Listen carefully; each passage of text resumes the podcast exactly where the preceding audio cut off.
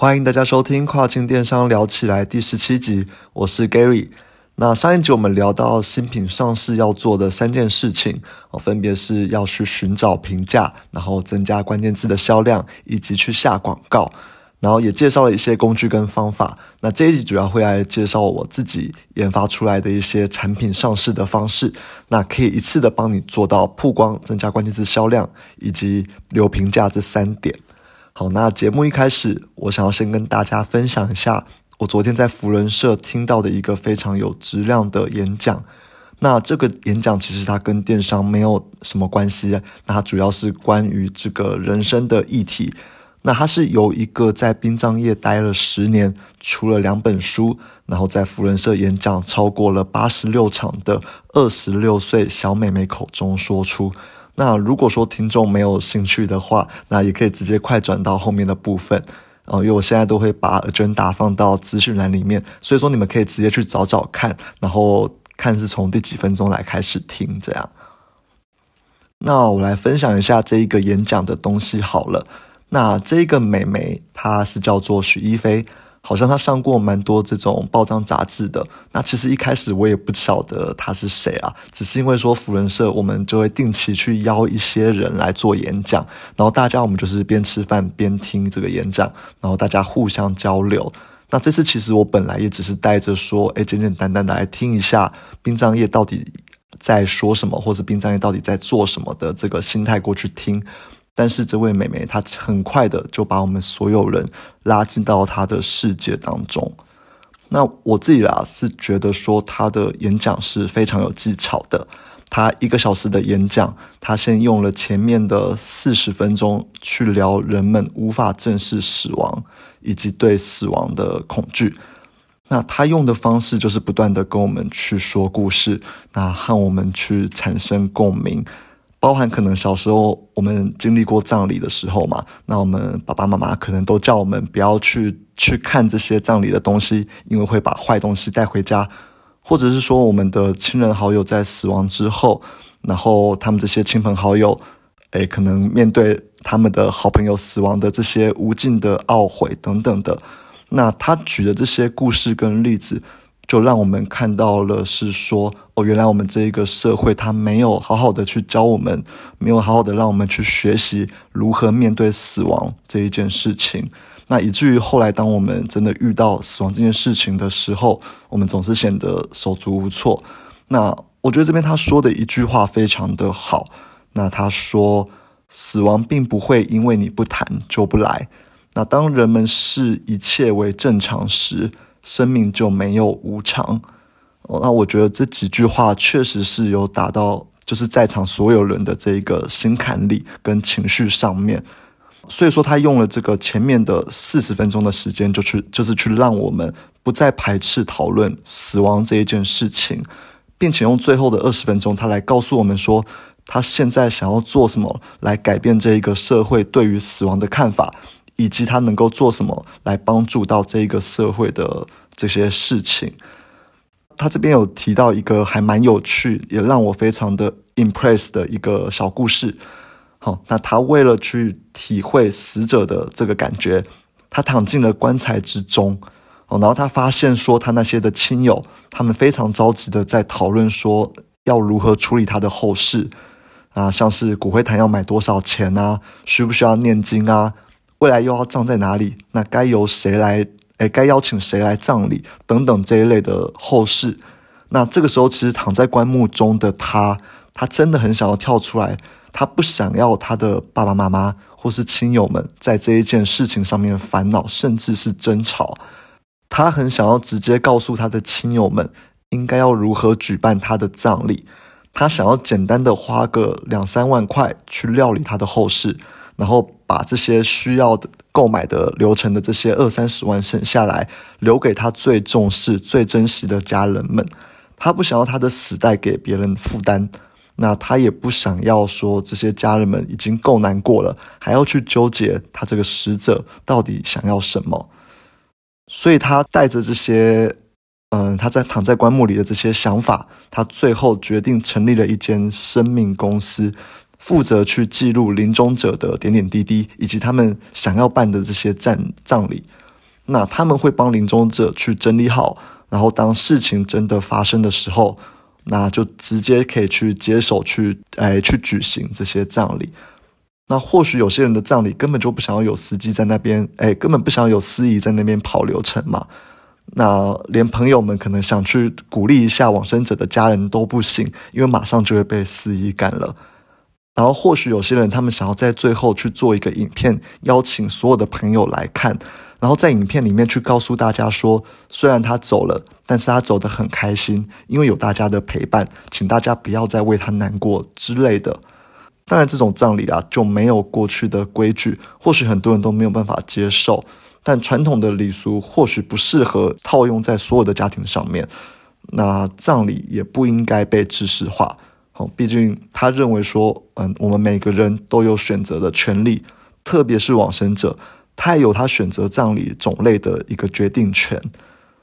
所以他这边说。诶，当你真的把死亡当做了是一种日常，去接受它，去正视它的时候，那你才能够去诶心平气和且愉悦的去准备你的这个葬礼。那在往生之后，去告诉你的亲友们，你们只需要专注的跟我道别就好了。诶，后事那些事情我都已经处理好了。那当然，我这边只用了五分多钟的时间，那也真的是没有办法去做到像。可能徐一飞一样，让所有人去正面的思考死亡这件事情。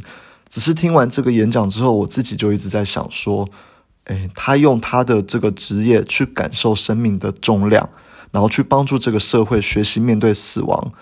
那我自己又能又透过我的职业去帮助这个社会做一点什么呢？啊，所以昨天其实就一直在想这些问题。那后来想了想之后，我觉得我自己做这个 podcast，那也是真的是希望能够去帮助到一些想要做电商或者是想要创业的这些年轻人，也就是诶听众朋友们。那你们也知道，说我做这个 podcast 基本上根本就赚不了钱嘛，但那种感觉对我来说，就像是我需要，也觉得我应该要去做一些事情来回馈这个社会。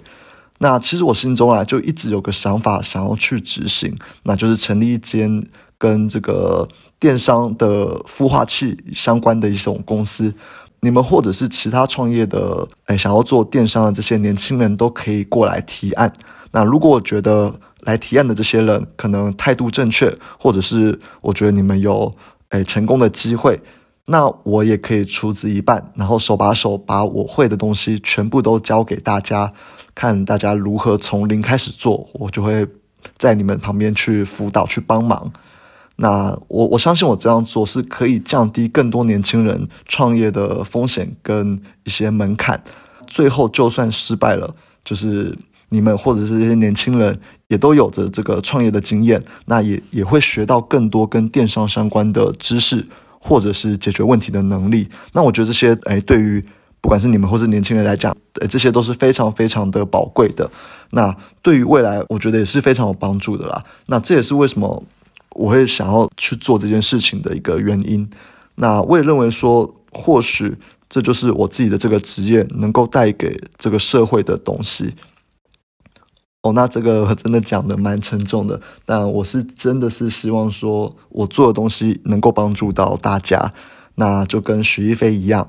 他在做他的事情，他在做他的事业，是真的对于这个社会有所帮助的。我也希望说，未来的我可能不管是做 podcast 或是成立这种公司，那也都能够跟他做的一样，哎，尽自己的能力，尽自己的专业去帮助这个社会。OK，那回到这一集的主题，好，就是透过网红的合作来帮助你去做这个新品上市。那这个方式其实可以帮助到一个新品很多啦，那包含了帮哎包含了获得这个新品的评价，那增加主要关键字的销量，以及增加你的曝光。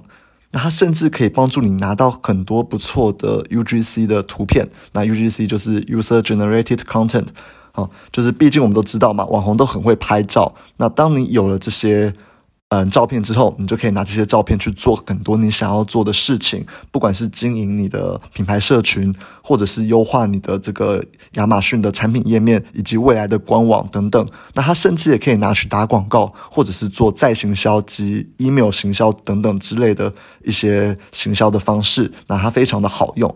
然后这些 UGC 的图片都会成为你的资产，去帮助你的 business 去成长。那这边要怎么做呢？首先你需要有一个品牌的 IG 账号，那这个很简单啦，你就直接去申请就有了。这边我就不教大家去怎么去申请，或者是怎么去优化你的界面。那这些你都可以自己去 YouTube 上面去研究，或者是找设计师来帮你去处理。我要聊的是整个流程。那有了 IG 账号之后。且这个账号你稍微优化过之后，你就可以开始去找适合的伪网红。那这边我对伪网红的定义就是可能五万粉丝以下的网红，因为他们通常会比较愿意去配合啦，然后也比较愿意跟你无偿的去合作。那我这边特别强调无偿合作，是因为你合作过程中你会遇到许多的网红是想要跟你收费的。那基本上这些的收费网红我都不会跟他们合作啦。因为在美国哈，这种小网红真的很多，那你是很容易去找到愿意免费帮你 Po 文的人。那基本上初期啦，你找到三千到一万多粉丝的这种小网红，其实就已经很不错了。那挑网红的时候，我会看几样东西。第一个就是图片要拍得够好嘛，因为刚刚有强调过，图片在未来是可以持续帮你去优化你的页面的，或者是一些做一些行销的手法的。那第二个就是 engagement rate，也就是互动率要达到一定的水准。那因为现在很多这些网红都会去买粉丝，很多假粉丝在里面，这个都有软体可以去侦测去看啦。那互动率应该要多少？其实上网查一下也都有了。那初期这边我就不会太严格，因为毕竟是新品上市嘛，我们的目标是后续的这种上市的操作。那我这边就简单补充一下怎么找网红好了。其实最简单当然就是去打你跟这个产品相关的这种 hashtag，那或者是有同样客群的这种关键字，你打到 IG 之后，你就可以很快的找到跟你这个类别有相关的东西了。那我举例来说啊，如果说我是卖婴儿用品的这个婴儿的这个围兜兜，那我可能就会去搜寻可能 baby 或者是 toddler 之类的这一种呃关键字。那甚至我会去到别的竞争品牌下面去找网红，那我觉得这些方法都可以啦。反正就是找到之后，你要把你写好的 template 用私讯的方式去寄给他们。第一个讯息的内容通常就是简单介绍你的产品，然后问他们愿不愿意免费拿一组来试用看看。那试用完之后，来可不可以帮我们去 po 文，并且去留这个亚马逊的评价？那你这边其实可以一次联络很多人啦，因为初期的时候你也还没有粉丝，然后会跟你合作的人应该都会比较少。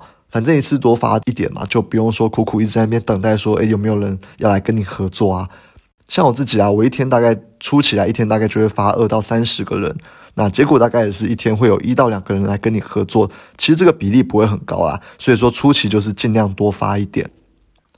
那如果说第一个讯息他们回复了，那也表达愿意要跟你们合作了，你就可以写一个合作流程给他。